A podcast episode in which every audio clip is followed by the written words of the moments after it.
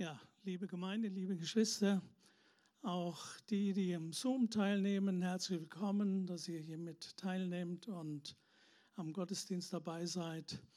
Ja, Gott segne uns alle. Wir wollen offen sein für ihn und für sein Wort und für seinen Heiligen Geist. Ich möchte äh, eigentlich fortfahren von äh, äh, vor 14 Tagen.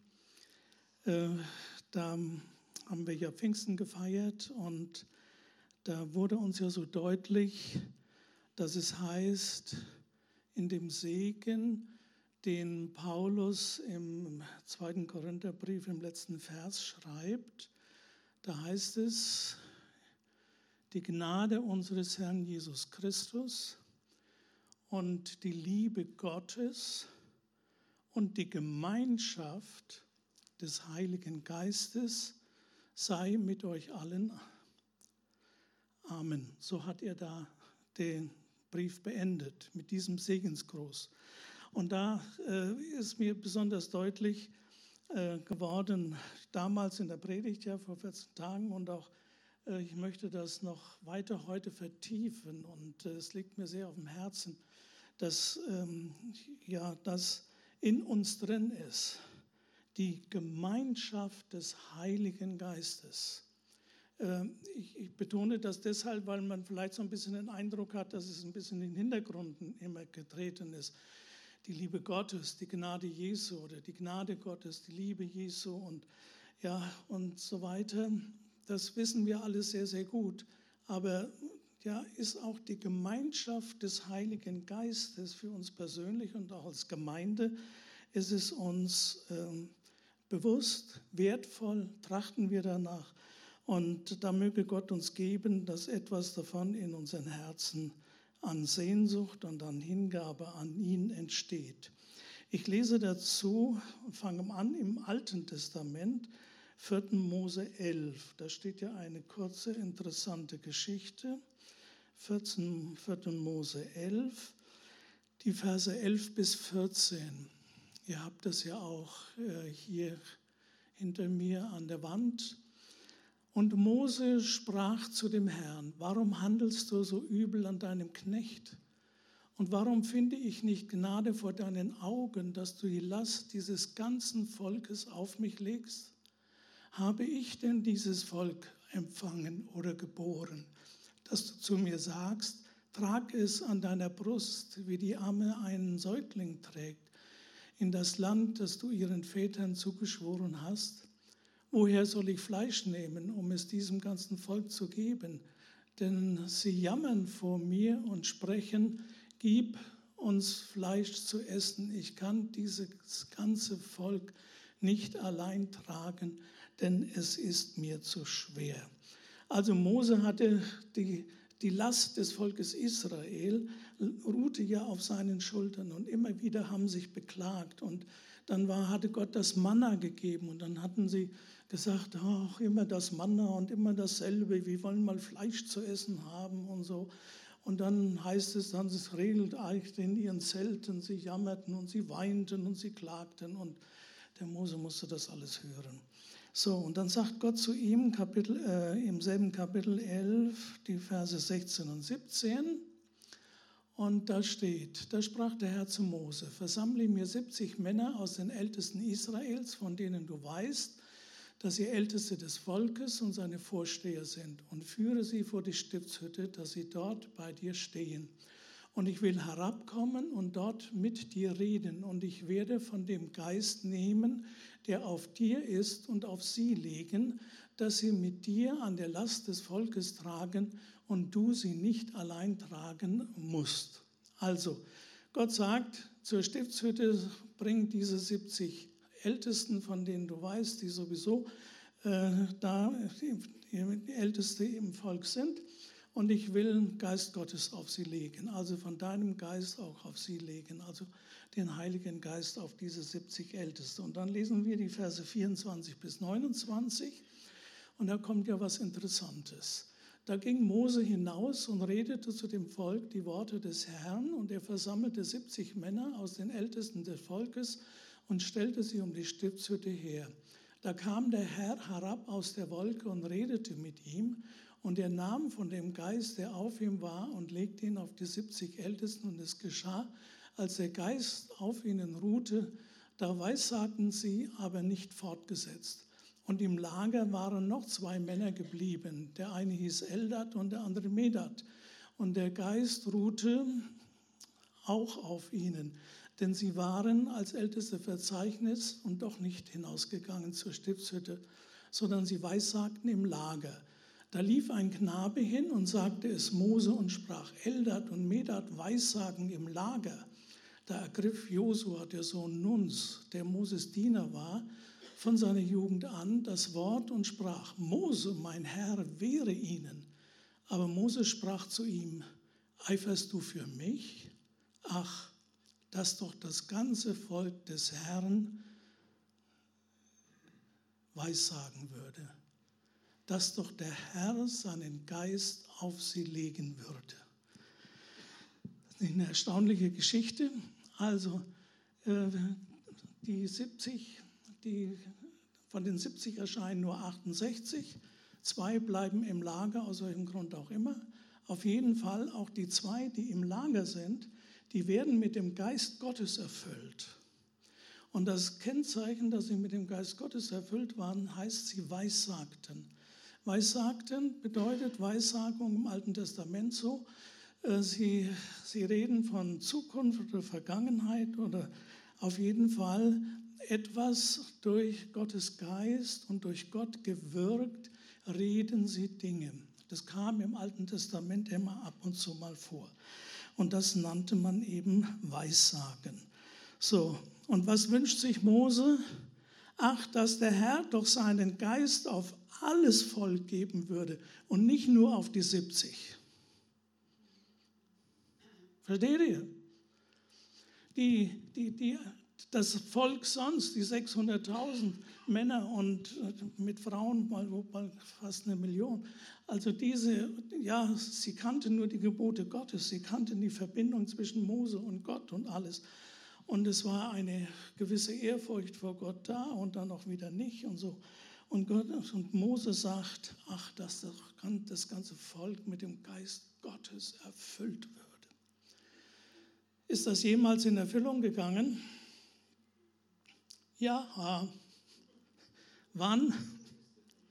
Zu Pfingsten. Da hat Jesus seine Gemeinde begonnen. Da hat Jesus seine, er sagt einmal zu Petrus, ich will meine Gemeinde bauen. Und diese Gemeinde die, hat, die ist da zu Pfingsten entstanden. Das ist etwas, was auch vom Alten Testament her in Erfüllung gegangen ist. Jeremia 31, da heißt es, äh, Vers 31 bis 34, sieh es kommen Tage, spricht der Herr, da, da ich mit dem Haus Israel und mit dem Haus Juda einen neuen Bund schließen werde. Nicht wie der Bund, den ich mit ihnen Vätern schloss an dem Tag, da ich sie aus der Hand ergriff um sie aus dem Land Ägypten herauszuführen. Denn sie haben meinen Bund gebrochen, obwohl sie doch ich, ich ihr Eheherr war, spricht der Herr. Sondern das ist der Bund, den ich mit dem Haus Israel nach jenen Tagen schließen werde, spricht der Herr. Ich will meinen Geist in ihr Innerstes legen und es auf ihre Herzen schreiben. Und ich will ihr Gott sein und sie sollen mein Volk sein. Und es wird keiner mehr seinen Nächsten und keiner mehr seinen Bruder lehren und sagen, erkenne den Herrn. Denn sie werden mich alle kennen, vom kleinsten bis zum größten unter ihnen, spricht der Herr. Denn ich werde ihre Missetat vergeben und an ihre Sünde nicht mehr gedenken. Das war eine Verheißung, die der Prophet äh, Jeremia bekam. So, und wann ist die in Erfüllung gegangen? auch zu Pfingsten. Sie ging in Erfüllung, indem Gott nicht mehr an unsere Sünden denkt und unsere Sünden vergeben sind durch das, was Jesus am Kreuz getan hat. So, und dann äh, starb Jesus, wurde auferweckt und bevor er gen Himmel fuhr, hat er zu seinen Jüngern gesagt, wartet in Jerusalem, bis ihr erfüllt werdet mit dem Heiligen Geist. Und wir lesen das auch in Ezekiel 11, da dieser Prophet in 11, 19 bis 20, da sagt er das auch. Ich aber will ihnen ein einiges Herz geben. Ja, ich will einen neuen Geist in euer Innerstes legen und ich will das steinerne Herz aus eurem Leib nehmen und ihnen ein fleischernes Herz geben, damit sie in meinen Satzungen wandeln und meine Rechtsordnungen bewahren. Und sie tun und sie sollen mein Volk sein und ich will ihr Gott sein.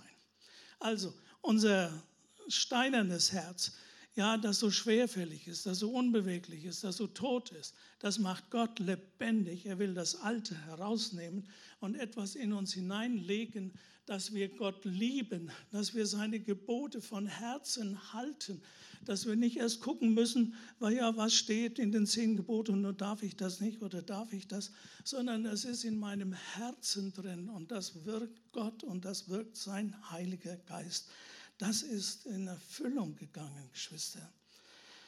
Das ist der dritte Punkt hier. Jesus hat diesen neuen Bund mit seinem Fleisch und Blut beim letzten Abendmahl gestiftet. Wie es hier heißt, ich will einen neuen Bund mit euch schließen. Das hat Jesus damals mit dem Abendmahl, beim Abendmahl. Und mit seinem Tod am Kreuz hat er die Vergebung für unsere Missetaten und Sünden geschaffen, indem er unsere Schuld auf sich nahm.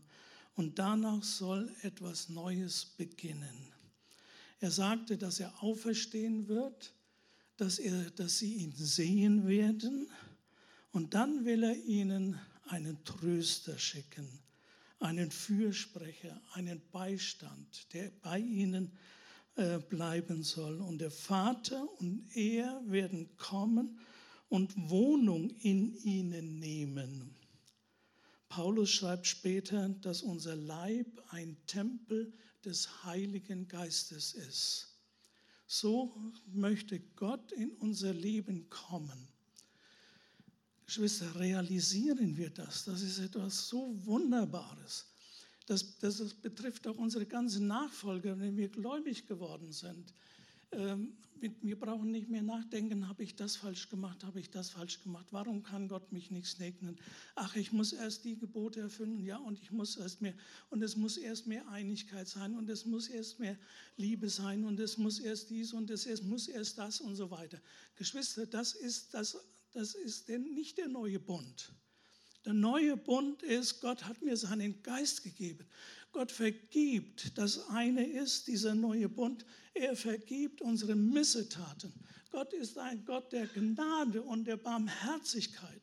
Das müssen wir immer wieder begreifen. Es war ja etwas, was Luther so groß geworden ist. Wir werden gerettet und wir werden gerecht vor Gott durch Gnade. So. Und selbst Luther hat mal gesagt, ich muss selbst erst immer noch begreifen, was Gnade eigentlich bedeutet. Jesus vergibt mir. Jesus, ja, Jesus macht mich neu. Jesus ist das, ist der, der in meinem Leben wirkt und durch den alles geschaffen und gewirkt wird in meinem Leben und nicht mein Dazutun oder noch das oder jenes oder Geschwister, ich möchte, dass das so in unsere Herzen hineingeht. Das sind Verheißungen Gottes. Das sind Worte Gottes, die Gott hier zu uns spricht. Lasst uns hier äh, darauf achten, dass wir das in, in unsere Herzen hineingeben. Ja, und dann kam mir der Tag, Apostelgeschichte 2, 1 bis 8, als äh, der Heilige Geist gegeben wurde, also ähm, als die Jesus seine Gemeinde gründete. Ich will meine Gemeinde bauen. Und es begann an äh, in der Apostelgeschichte 2, lesen wir das ja. Und als der Tag der Pfingsten sich erfüllte, waren sie alle einmütig beisammen. Und es entstand plötzlich vom Himmel her ein Brausen wie von einem daherfahrenden gewaltigen Wind und erfüllte das ganze Haus, in dem sie saßen.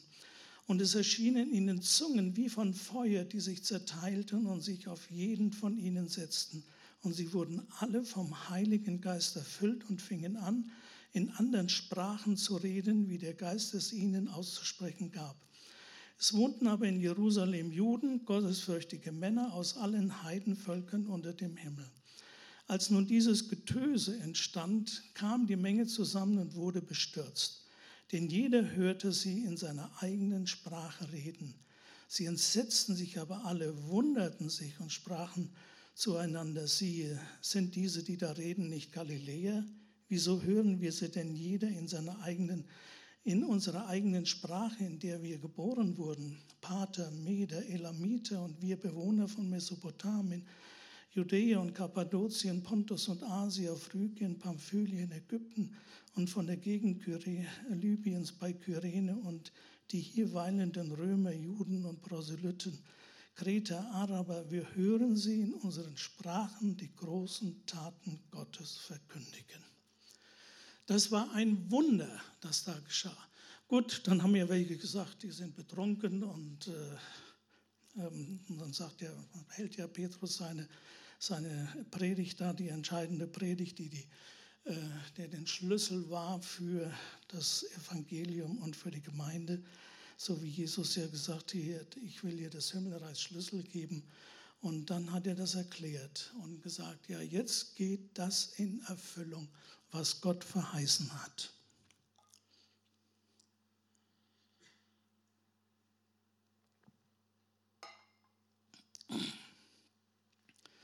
Ja, das war etwas ganz Gewaltiges. Auch auf diese etwa 120 Leute fiel der Heilige Geist. Früher war das immer nur Einzelpersonen. Da, das ganze Volk Israel, da waren es 70 auf die der Geist Gottes fiel. Hier jetzt praktisch alle, die dort versammelt waren. Dann hörten sie die Predigt, dann bekehrten sie sich, sie ließen sich taufen auf den Namen Jesu, über 3000 Menschen. Und auch sie wurden erfüllt mit dem Heiligen Geist. Das war die neue Gemeinde, das, was Jesus geschaffen hat. Ich will meine Gemeinde bauen. Ja, und, das, äh, und das, diese Gemeinde, das waren Menschen, die mit dem Heiligen Geist erfüllt waren und Gottes Gebote hielten von innen heraus. Nicht, weil es da in der Bibel steht. Nicht, weil in der Bibel steht, ja, du sollst nicht und du darfst nicht, sondern von innen heraus. Freunde, das ist etwas ganz anderes. Wenn der Geist Gottes in uns ist und wenn das in uns ist, dass wir Gott lieben und dass es in uns ist, dass wir Gott gehorchen, das schafft Gott in uns. Geschwister, dann hört alles das, das Mühsame des Christentums, das hört dann auf. Viele empfinden das als mühsam. Wer wirklich ernst Jesus nachfolgen will, der, der, sagt, der sagt dann, ja, das ist so schwierig. Die Bibel sagt einmal das und einmal sagt sie das. Einmal weiß ich nicht, soll ich mich jetzt so verhalten oder soll ich mich jetzt so verhalten? Ja, und dann bist du am Grübeln und am Nachdenken und empfindest das als schwierig und wie du dann gehandelt hast, war dann doch falsch. Ist das nicht oft so? Und Gott möchte uns davon frei machen, indem wir hören auf den Geist Gottes in uns, den er uns gegeben hat. Wenn wir gläubig geworden sind, hat er uns seinen Heiligen Geist gegeben, der in uns wohnt. Das gilt auch für uns heute, uns, die er berufen hat. Uns, ja die, die wir gläubig geworden sind. Er hat uns versiegelt. Er hat uns erfüllt mit seinem Geist. Wir sind Kinder Gottes. Geschwister, das soll in uns immer mehr Fuß fassen und uns bewusst werden. So, und ich möchte hier jetzt auf eins eingehen. Wir sind ja nun Pfingstgemeinde und äh, da kam ja das markante Zeichen, dass die hier zu Pfingsten da in allen möglichen Sprachen redeten. Sie redeten in Sprachen und manche Bibelübersetzungen sagt auch, sie redeten in Zungen. Im Griechischen ist Zunge und Sprache das gleiche Wort, Glossolali. Das heißt also, entweder kannst du übersetzen mit Sprache oder mit Zunge im Deutschen. Und nur zu Pfingsten war das Besondere, das waren Sprachen, die die Leute verstanden. Wird ja ausdrücklich gesagt, da werden alle möglichen Nationen aufgezählt. Libyer, Römer und so weiter, die alle jetzt die Sprachen verstanden. Jetzt habe ich auch neulich dann mal in einem Buch gelesen, äh, wer da so nicht so die Ahnung vor diesen Dingen hat. Der Mann ist gläubig, ja, ist wirklich, der ist, ist und auch das, was er in den Büchern sonst schreibt über Prophetie und alles das, finde ich sehr, sehr gut. Ich will das gar nicht abwerten. Aber wer das nicht kennt, dann schreibt er da in dem Buch, ja, äh, Zungenrede muss immer eine Rede sein, die für Menschen ist. Das ist nicht wahr. Wer, wer selbst in Zungen redet, der weiß, ich rede nicht für Menschen. Das war damals zu Pfingsten. Das war etwas ganz Besonderes. Jawohl, das war eigentlich nicht ein Zungenreden, wie wir es üblicherweise äh, so verstehen. Auch wer in Zungen redet, der weiß, das ist etwas ganz anderes. Paulus sagt zum Beispiel, ich rede mehr in Zungen als ihr alle, schreibt er. Ja, wo redet er denn in Zungen? Predigt er in neuen Sprachen überall und mehr als die ganzen Korinther? Nein. Da muss man ein bisschen in die Bibel reingucken. Und wenn man selbst das erlebt und weiß, was Zungenrede ist, und du fängst selbst an, in Zungen zu reden, auch wenn das ganz komisch ist, auch wenn du denkst, das ist Geplapper, ja, das ist, das vielleicht manchmal wie Lallen, Glossolalia, ja, das hört sich fast ansprechen, Lallien, Lallen, Alter, lall doch, ist doch nicht schlimm, versteht ihr? Wir sind so verkopft, so, ach, das muss immer alles, müssen wir das verstehen und müssen wir im Verstand dadurch sein und so weiter. Nein, es ist eine Sprache, die Gott uns schenkt für unseren eigenen, äh, zum eigenen Segen, zum Gebrauch. Und ich möchte euch ermutigen, wenn das in euch beginnt, irgendwie, dass, dass ihr betet und es kommt etwas in euch hoch, äh, etwas auszusprechen du, denkst, und du denkst vielleicht, oh, was ist denn jetzt mit mir los und ist ja komisch, dann mach weiter. Dann komm nicht mit deinem Verstand und mach einen Deckel drauf, sondern lass das weiter wirken, dass Gott uns das schenkt. Es steht im Markus Evangelium Kapitel 16, da steht, die, diese Zeichen werden die begleiten, die gläubig geworden sind. In meinem Namen werden sie Dämonen austreiben. Also unter anderem steht noch mehr da. Sie werden Dämonen austreiben. Und dann steht auch, sie werden in neuen Sprachen reden. Gott gibt das. Und nicht nur damals für die Apostel. Es hat mich äh, nach der Predigt am, äh, vor 14 Tagen hat mich jemand aus der Gemeinde angesprochen und hat gesagt, Herr Roland, das fand ich gut, dass du das mal erwähnt hast und so weiter. Und, auch, und dann habe ich wohl kurz über Zungensprache gesprochen oder was. Und dann sagte sie, ja, ich finde das so toll, dass du das dazu ermutigt hast und so.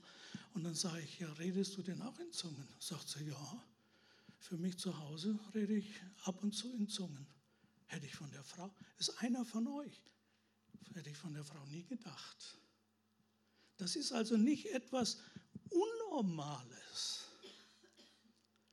Das, das ist etwas, was der Geist Gottes in uns wirkt, was Geist Gottes in uns ja, schafft und wo wir uns dafür öffnen können. Und dann kannst du in Zungen reden. Das ist toll. Manchmal ist das so, wenn ich mit dem Auto fahre, dann rede ich beim Autofahren in Zungen. Natürlich kannst du auch immer noch den Verkehr gucken und so weiter, aber du redest in Zungen. Ist was Schönes. Geschwister, Gott hat uns das gegeben. Es ist eine besondere Sprache. Paulus sagt, ich will euch das noch mal sagen, was sagt er noch? Er sagt in 1. Korinther 13, Kapitel 1, über das hohe Lied der Liebe, dort in 1. Korinther 13, das fängt an, wenn ich in Sprachen der Menschen und der Engel redete. Und das tat er massenweise. Er schreibt da, ich rede mehr in Zungen zu den Korinthern als ihr alle. Ja, nur nebenbei wisst ihr, wann der das gemacht hat. Also das denke ich mir jetzt so nicht in der Bibel. Aber die sind doch nun viel gelaufen. Die sind von Troas sind sie rübergefahren nach Griechenland, nach Philippi. Dann sind sie von Libyen gelaufen bis runter nach Athen, dann bis nach Korinth. Und das haben sie alles zu Fuß gemacht. Ja, und was meint ihr, was der Paulus da sehr wahrscheinlich gemacht hat? Das denke ich mir so. Der ist dann mal 50 Meter vorne weg, dass ihn da keiner gehört hat. Der hat doch nicht da immer auf dem, auf dem Weg geistliche Gespräche mit seinen Mitarbeitern geführt, sondern da hat er in Zungen geredet, hat er gebetet und hat er in Zungen geredet, hat ihn keiner gehört, hat keiner sonst wahrgenommen. Und er sagt, wenn ich in Sprachen der Menschen, und er sagte, es kann eine menschliche Sprache sein, oder in Zungen in der Sprache der Engel redete, und dann und hätte der Liebe nicht, da kommen wir noch gleich drauf. Oder in Römer 8, Vers 26, da schreibt Paulus an die Römer, ebenso kommt auch der Geist unseren Schwachheiten zu Hilfe, denn wir wissen nicht, was wir beten sollen, wie sich's gebührt. Aber der Geist selbst tritt für uns ein mit unaussprechlichen Seufzern.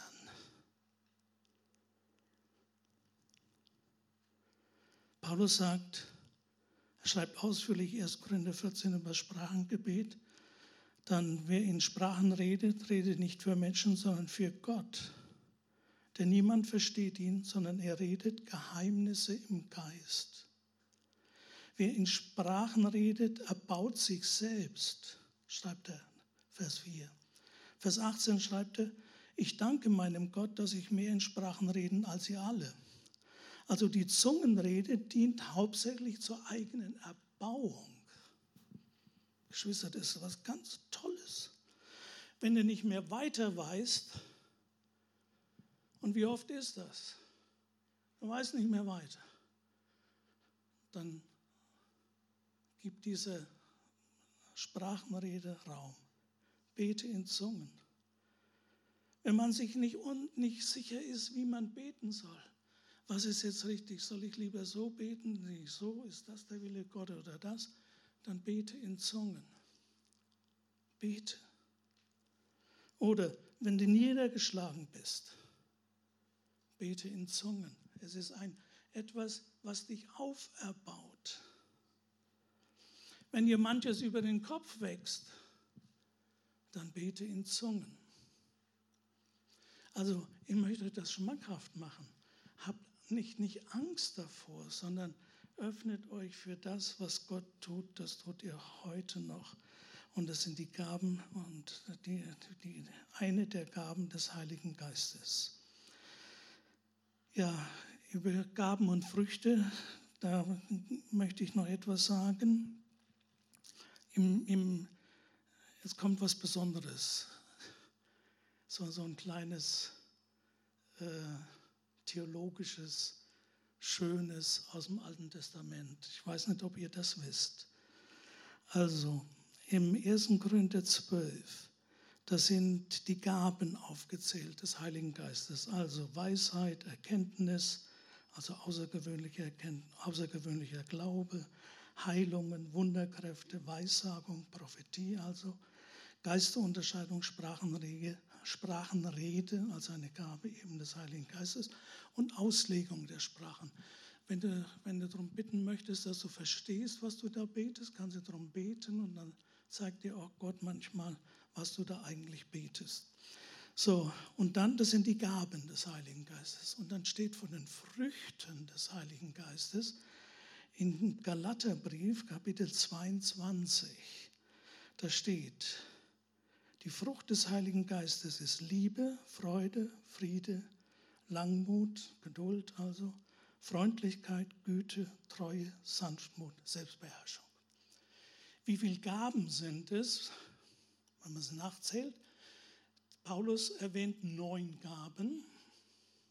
Es werden nachher in der Bibel noch andere genannt, aber die sind teilweise auch mit menschlichen, zum Beispiel Gabe des Lehrens, ist hier nicht genannt, das ist auch etwas, was in gewisser Hinsicht auch, was, was, was vielleicht angelegt ist, aber was du dann auch lernen kannst, indem du eben äh, Lehrer wirst. Dann sollst du normalerweise lernen, wie man lehrt, wie man Kinder lehrt. Also, das sind auch Dinge, die dann, die dann gelehrt werden können. Also, nur ich möchte, es sind also Gaben des Heiligen Geistes, neun, und es sind neun Früchte des Heiligen Geistes. Und wisst ihr, was in 2. Mose 20, Vers 28 steht? Da steht, der Priester soll ein Gewand haben und am Ende des Gewandes, das sollen äh, goldene Schellen sein und äh, ähm, Granatäpfel, nachgebildete Granatäpfel aus Stoff. Da war also immer ein Granatapfel aus Stoff in, in Purpur und danach eine Schelle und dann wieder ein Granatapfel und wieder eine Schelle und wieder ein Granatapfel und wieder eine Schelle. Und so war das Gewand des hohen Priesters. Und wenn der hohen Priester dann in den Tempel ging, was war dann? Dann hörte man das. Dann war das ein schöner Klang. Ja? Also es war hörbar. Gott, Gott hat das so gemacht. Und jetzt im Neuen Testament, jetzt, ist, jetzt sind die Gaben des Geistes für unser Leben, das sind auch in unserem Leben, wie beim hohen Priester, sind das auch am Gewand, sind das so die Schellen. Und jetzt verstehen wir auch, warum Paulus schreibt in 1. Korinther 13, wenn ich in Sprachen der Menschen und Engel redete und hätte die Liebe nicht. Also ich hätte nur einem, meinem Gewand lauter Schellen, goldene Schellen, nur Gaben und nicht dazwischen die Früchte. Was sagt er dann? Dann wäre ich tönendes Erz. Dann wäre das ein Geklapper. Wenn das nicht wäre und der Priester hätte nur die goldenen Schellen und er ginge dann, dann ginge das jetzt natürlich laut, ne? hörbar, klingende Schelle. Jetzt verstehen wir, warum Paulus das sagt. Wenn ich nur die Gabe habe, und nicht die Früchte dabei, eben die Liebe und die Sanftmut und die Freundlichkeit und das alles. Wenn ich das nicht habe und nur die Gaben, dann mache ich nur Getöse, bin ich eine klingende Schelle. Und wo hat Paulus das her? Ah ja, von den Schellen vom Gewand beim Hohenpriester. Bitte? So ist es, genau. Habt ihr das gewusst? Ja, manche haben es gewusst. Geschwister, es ist was, ist was Neues für viele.